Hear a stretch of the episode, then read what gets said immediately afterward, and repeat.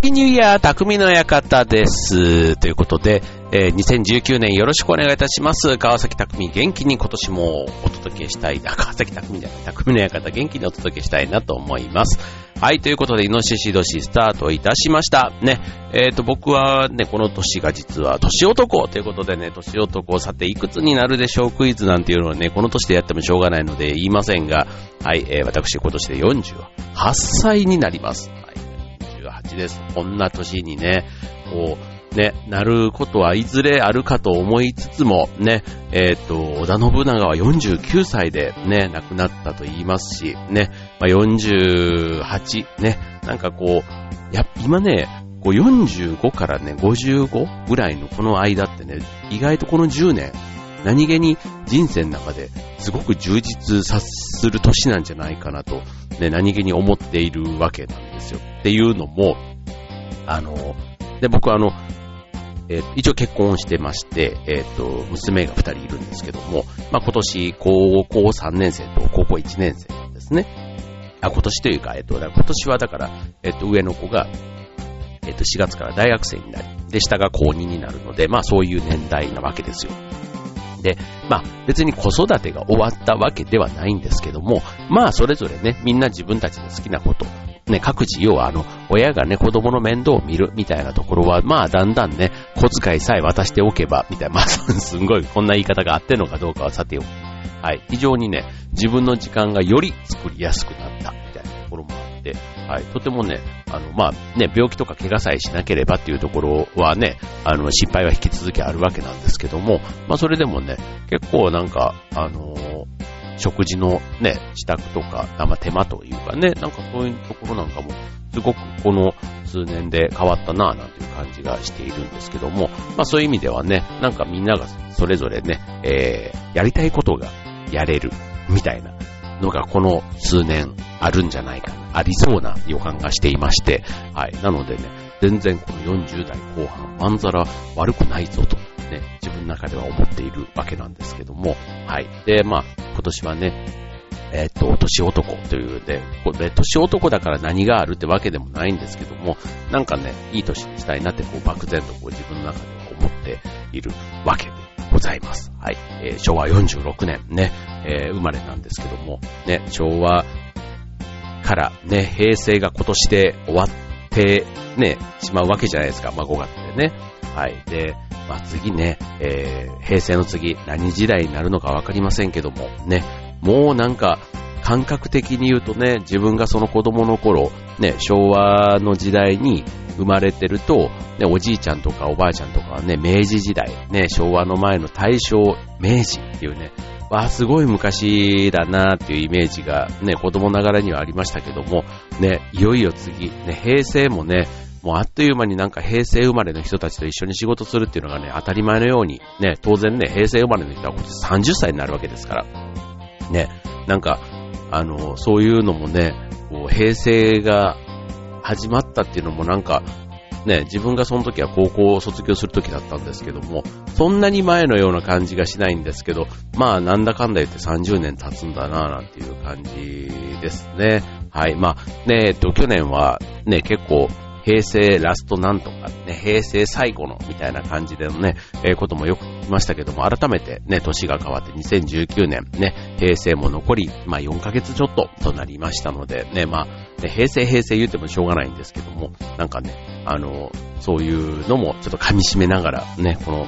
今年の春ぐらいまでね、過ごしたいななんて思いますしね、今年なんとね、ゴールデンウィークは10連休なんていう話もありますし、ね、今正月休みの方、ね、次の大型連、ね、大型の休みはゴールデンウィークまでね、まあまあまあ、えっと、4ヶ月。意外と4ヶ月早いかもしれないですね。うん。半年って言うとね、ちょっと先のような感じがしますけども、3、4ヶ月って意外とね、すぐな感じもしますし、ね、そんな10連休もあったら何しようかなって本当、ね、正月休みより下手したら長いわけじゃないですか。で、しかもね、いい季節の時期ですからね、もうなんか旅行とかね、行ってもどこ行っても大変だけど、でもね、季節がいいからね、なんか近所でゴールデンウィークとか、まあね、自宅でね、庭とかがもしある方だったらね、そういった過ごし方なんかもいい時期なのかな、なんていうふうに思いますけどね。はい。ということで今年最初の放送は、まあ、ね、えっ、ー、と、新春ということもありますし、ね、あとは、あれですね、えっ、と、せっかくですので、ちょっとね、いい話、いい話というか、うん、えっ、とね、なんか、今まで自分が思ってたことが、えっ、と、で、しかも体に悪いと思ってたことが、実は健康にいいことっていうね、そういうテーマ。えっ、と、体に悪そうで実は健康にいいことっていうね、そんなテーマで、ね、ぜひね、ちょっとあの、体に悪いと思ってたから避けていたけども、実はそんなに体に悪くないよ。むしろいいことなんだよってね。そんなちょっと皆さんの、あの、先入観をね、ちょっとあの、崩すような、そんなテーマで今日はお送りしたいと思います。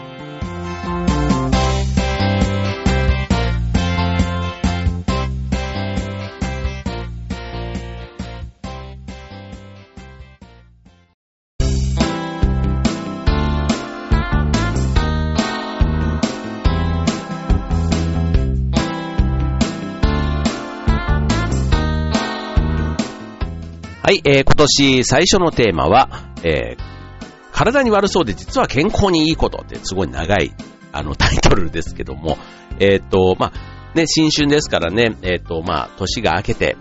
まあ自分にとってね、例えば自己啓発だとか、ね、体調管理だとか、ね、あとなんか新たな目標だとか、ね、そういうあの、まあ、書き初めとかまではやらないまでも、今年こんな風にしたいなとかね、なんかこう、年明けだから決心することがね、ある人なんていうのもいらっしゃると思うんですけども、えっ、と、まあ、今日はね、毎日の健康のためにね、知っておけばいい。まあ、例えばあと美容とかね、健康みたいな、そういうところに聞く、えっ、と、実は体に悪そうなんだけど健康にいいことということでご紹介したいと思います。まず一つ目、えー、空腹。ね、こちらあの、えっ、と、最近、まあ、小食っていうことで言うとね、まあ、ブームというか、ね、例えばあの、一日一食しかね、あの、ゼロ食っていうか食べない人っていうのもね、なんかあの、絶食みたいなものはね、ありますけども、ちょっとそこまで行くとかなりちょっとストイックすぎるなと僕は思うので、まあ、小食ということで言うと、それこそあの、ね、オバマ前大統領だとか、あとは、ね、日本の芸能人で言うと、ね、ビートたけしさん、ね、えー、たけしさんとか、タモリさんとか、あと福山雅治さんなんていう人たちが、えっ、ー、と、一日一食っていう生活ね、えっ、ー、と、だとか、まあ、あとビル・ゲイツさんとかね、世界的に言うとね、なんかそういった方々がね、一日一食っていうのを実践していて、ということで、この空腹というのがね、えー、実は健康にいいというところで、えー、まあ、健康にいい、まあ、何がっていうところなんですけども、このね、サーチュイン遺伝子というね、長寿の遺伝子は空腹感によって活性化するというね、イギリスのネイチャーに論文で発表されたというね、なんかそんな裏付けがあるそうなんですね。うん、確かにね、あの、胃を休めるとか腸を休めるみたいな意味では、食べないっていうのはね、なんか悪くないっていうふうに聞きますよね。うん。で、あとは、なんだろう、あの、まあ、その1日1食とまでは言わなくても、えっと、ダイエットするのに、えっと、食べる時間をね、8時間以内に抑えるとかね。だから、えっと、朝8時に食べたら、最後の1日の食事は18時、8時間後。ね、10、あ、いや、16時か。16時で終わらせる、みたいな。うん。だから朝8時にもし食べたら16時になるし、えっと、ね、朝10時に食べたら、えっと、18時とか、ね、だから朝昼兼用で12時ぐらいに、えっ、ー、と、1食目を食べて、で、夜は8時で終わらせる。20時で食べ終わる。だからその8時間以内に食べるものを抑え、えー、終わらせておくと、まあ、それ以外の時間はね、1日24時間のうち16時間は、まあ、胃が休んでる状態になるから、それがね、すごくなんかダイエットとかにも効くなんて話を聞いたことありますし、あとは、と、ね、夜9時以降は食べないみたいなのはね、結構、寝る何時間前、2時間前とかにはね、最後の食事は終えましょうだとかっていうのもありますけども、結構あの、そういう意味では、夜6時前、6時前とかに最後の食事をとると、うんと、いい。まあ確かにね、寝るのが11時ぐらいだとすると5時間ぐらい空くじゃないですか。だからそれぐらい空くと逆にまたお腹が空いちゃうみたいなところあるんですけども、結構ね、郷ひろみさんなんかはね、そんな風に6時前、6時以降は逆に食べません、みたいなね。なんかそういうのもあったりしますし、まあこれね、あの、ダイエットのためだけじゃなくて、健康のためにも、はい、いいなっていう話は聞きますね。はい。じゃあ続いてですけども、えっと、続いては、えー、空腹の何にしようかな。いくつかあるんですよね。えー、例えば貧乏ゆすり。ね。貧乏ゆすり、イメージが悪いですよね。まあなんか見ててもね、なんかちょっと気になるみたいなところで、まあ子供の頃でもね、あとはまあ、あの、でもそうですし、まあ、両親というかね、先生とかもそうですかね、まあ、貧乏ゆすりっていう言葉の響きもあんまり良くないですけども、まあ実は、これあの、足を振ることで血流が良くなるので、エコノミー症候群の予防に実はつながるということなんですね。で、これあの、まあ、貧乏ゆすり、あの、若い人もそうなんですけども、結構仕事をね、机に座ってパソコンとかね、まあ、スマホとかこういじって、まあ、同じ姿勢を繰り返しね、してる、まあ、座り続けてるということが多かったりするので、まあ、なおさら貧乏ゆすりっていうのが意外と効果があるというふうに言われているわけですね。はい。で、続いてこれを意外だなって思うのが、ポップコーン。ね。ポップコーン。なんとなくあのポテトチップスと同じように、こう、なんかね、食べ過ぎたら、まあ何でも食べ過ぎは良くないんですけども、なんかこう、ジャンルとしては、ね、ああいうおおやお菓子というかね、映画の時とかにもね、こうあったりして結構身近な、しかもちょっと、あの、ポップコーンのね、なんか油っ気がね、なんとなくこう、体にはそんなに良くないのかななんてね、思いがちなんですけども、実はポップコーン、えー、抗酸化剤、あと食物繊維、ポリフェノールが含まれているので、実は野菜や果物よりも栄養価が高い食べ物として、えー、認められているんですね。はい。まあ、あの、かといってね、これを積極的に食べ過ぎてとかね、そういうことはまた別の問題になってくるんですけども、そう、意外とね、ポップコーン、健康にはすごく、えー、直結しやすい。むしろそのポテトチップス、で、ポテトチップスをそんなに悪者にするつもりはないんですけども、なんかそのカロリーだとかね、そういうことを考えたときには、ポップコーンとポテトチップスはだいぶ違う、中身が違ってくるということですね。はい。えー、あとはじゃあちょっと食べ物系の話で言うと、チョコレート。ね、チョコレートもね、こうなんか太る認識が結構あって、ね、食べ過ぎたらね、鼻血が出てとかっていう風に言うね、なんかありますけども、チョコレートも実はね、栄養価っていう意味ではすごくね、優れていて、えー、カカオに含まれているポリフェノールは血栓症や動脈硬化を防いでくれたり、あとは抗ストレス効果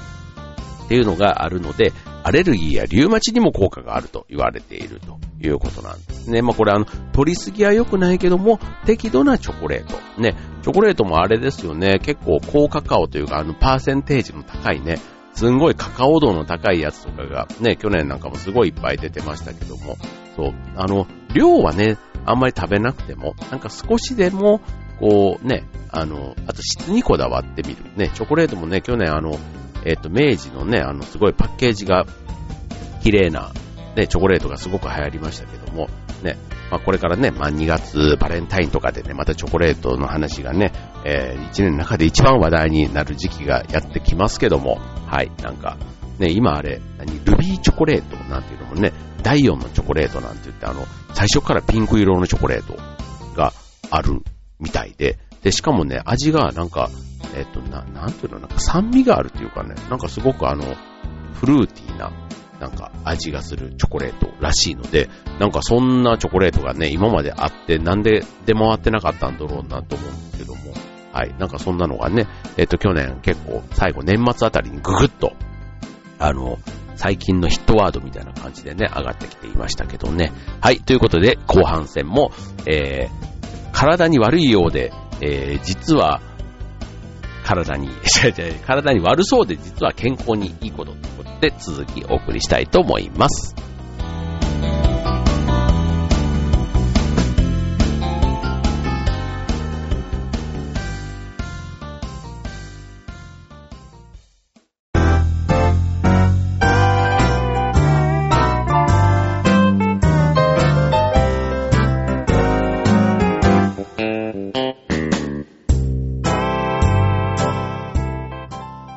はい、えー、今年最初の匠の館は体に悪そうで実は健康にいいことということでね。はい、まあいろいろ今食べ物だとかね、なんか習慣的なもの、えー、お伝えしていますけども、えー、じゃあ続いては、えー、新春の、うーんと、えっ、と、あれですね、えー、習慣じゃないかな。まあ日焼け。ね、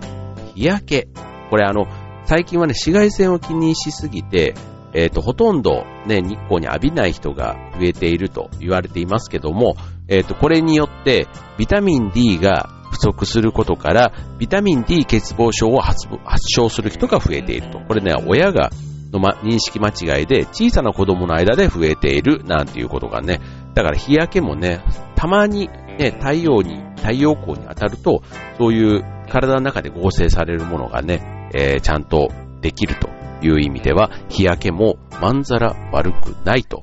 いうことですね。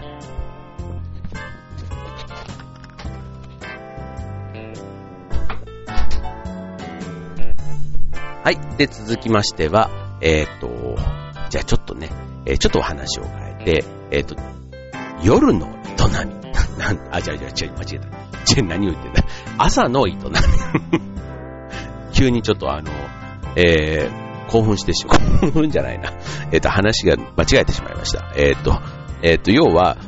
えー、ま、もう、もう一回、もう一回、もとい、え朝の営み。はい。え要は夜の営みは朝するだけなんですけども、まあ別に朝の営みが悪いっていう風にね、えっ、ー、と、世の中は別に認識されてるわけじゃないんですけども、なんとなくね、朝からね、寝起きで、こ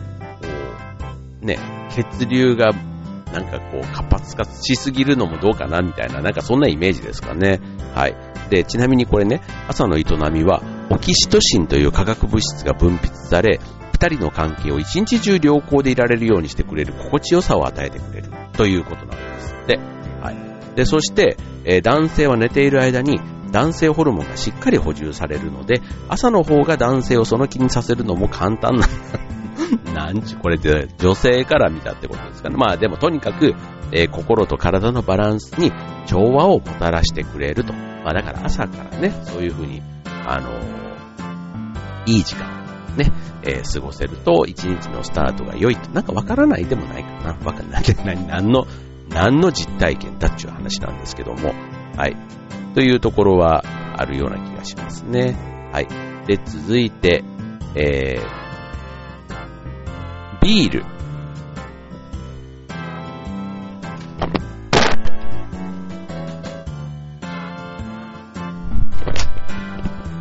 はい、えー、っと、続いては、えー、っと、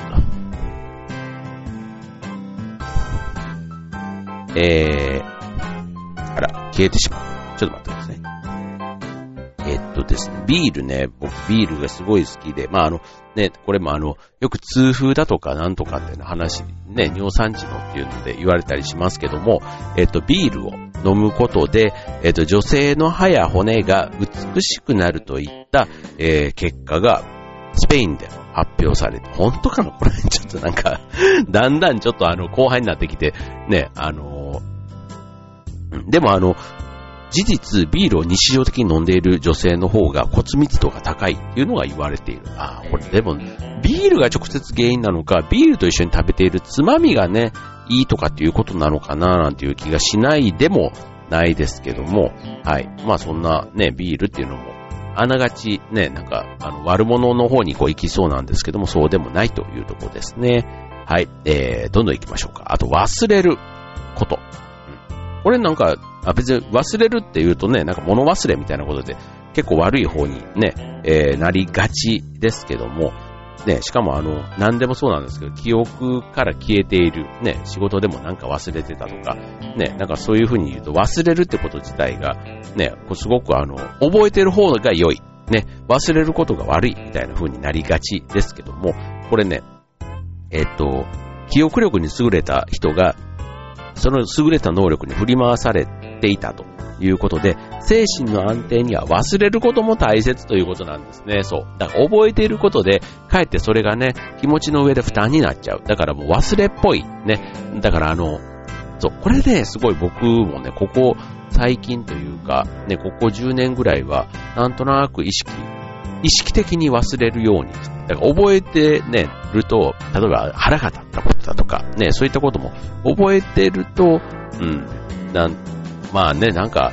あの、例えば、まあ、お金を貸したとかね、まあそういうのもまあそうでしょうし、まあとにかくあの自分がね、したことにを忘れるっていうのは結構いいと思うんですよ。なんかこう、自分がこれこれしてあげたのに、みたいなね、なんかオンみたいなところを覚えとくと、ね、相手に対して前こんなことしてあげたのに、なんで自分はね、次、自分が逆の立場になった時にこの人はしてくれないんだろうとかね、そんな風になっちゃうじゃないですか。なっちゃうことってないですか？でも。だから、オンはね、えー、自分からね、人に対して、こうすることはね、もう存分にやって、あとはその見返りを期待しない。だからそこを忘れるみたいなところはね、結構意識的に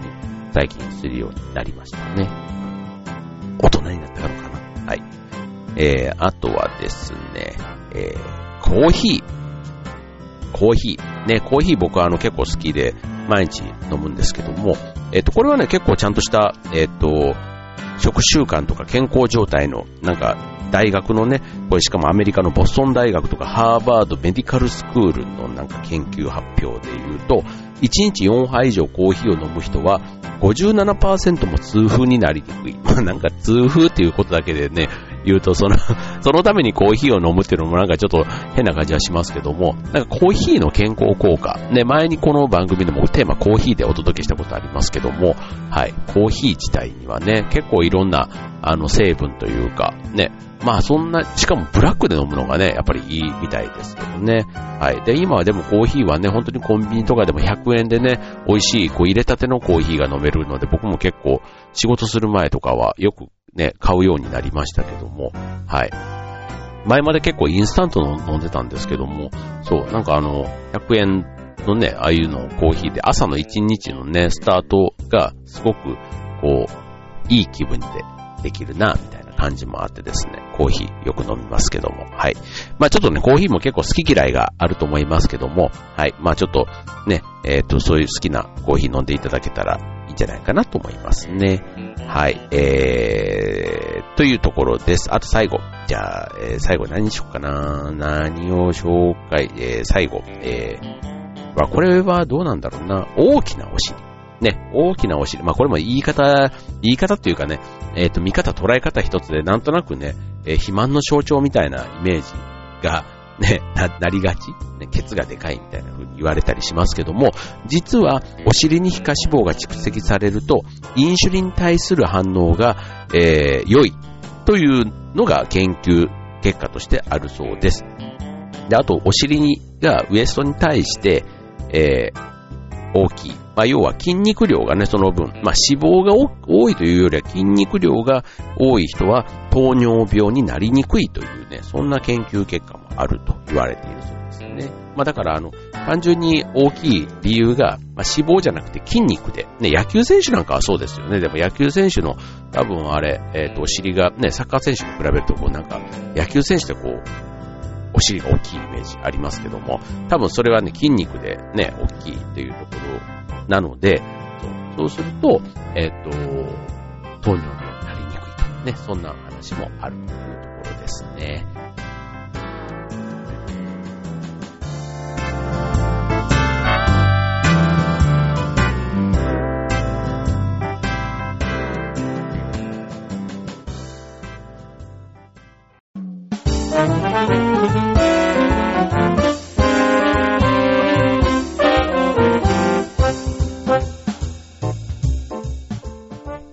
はい、えー、っと、今年の匠、館、はい、えー、じ、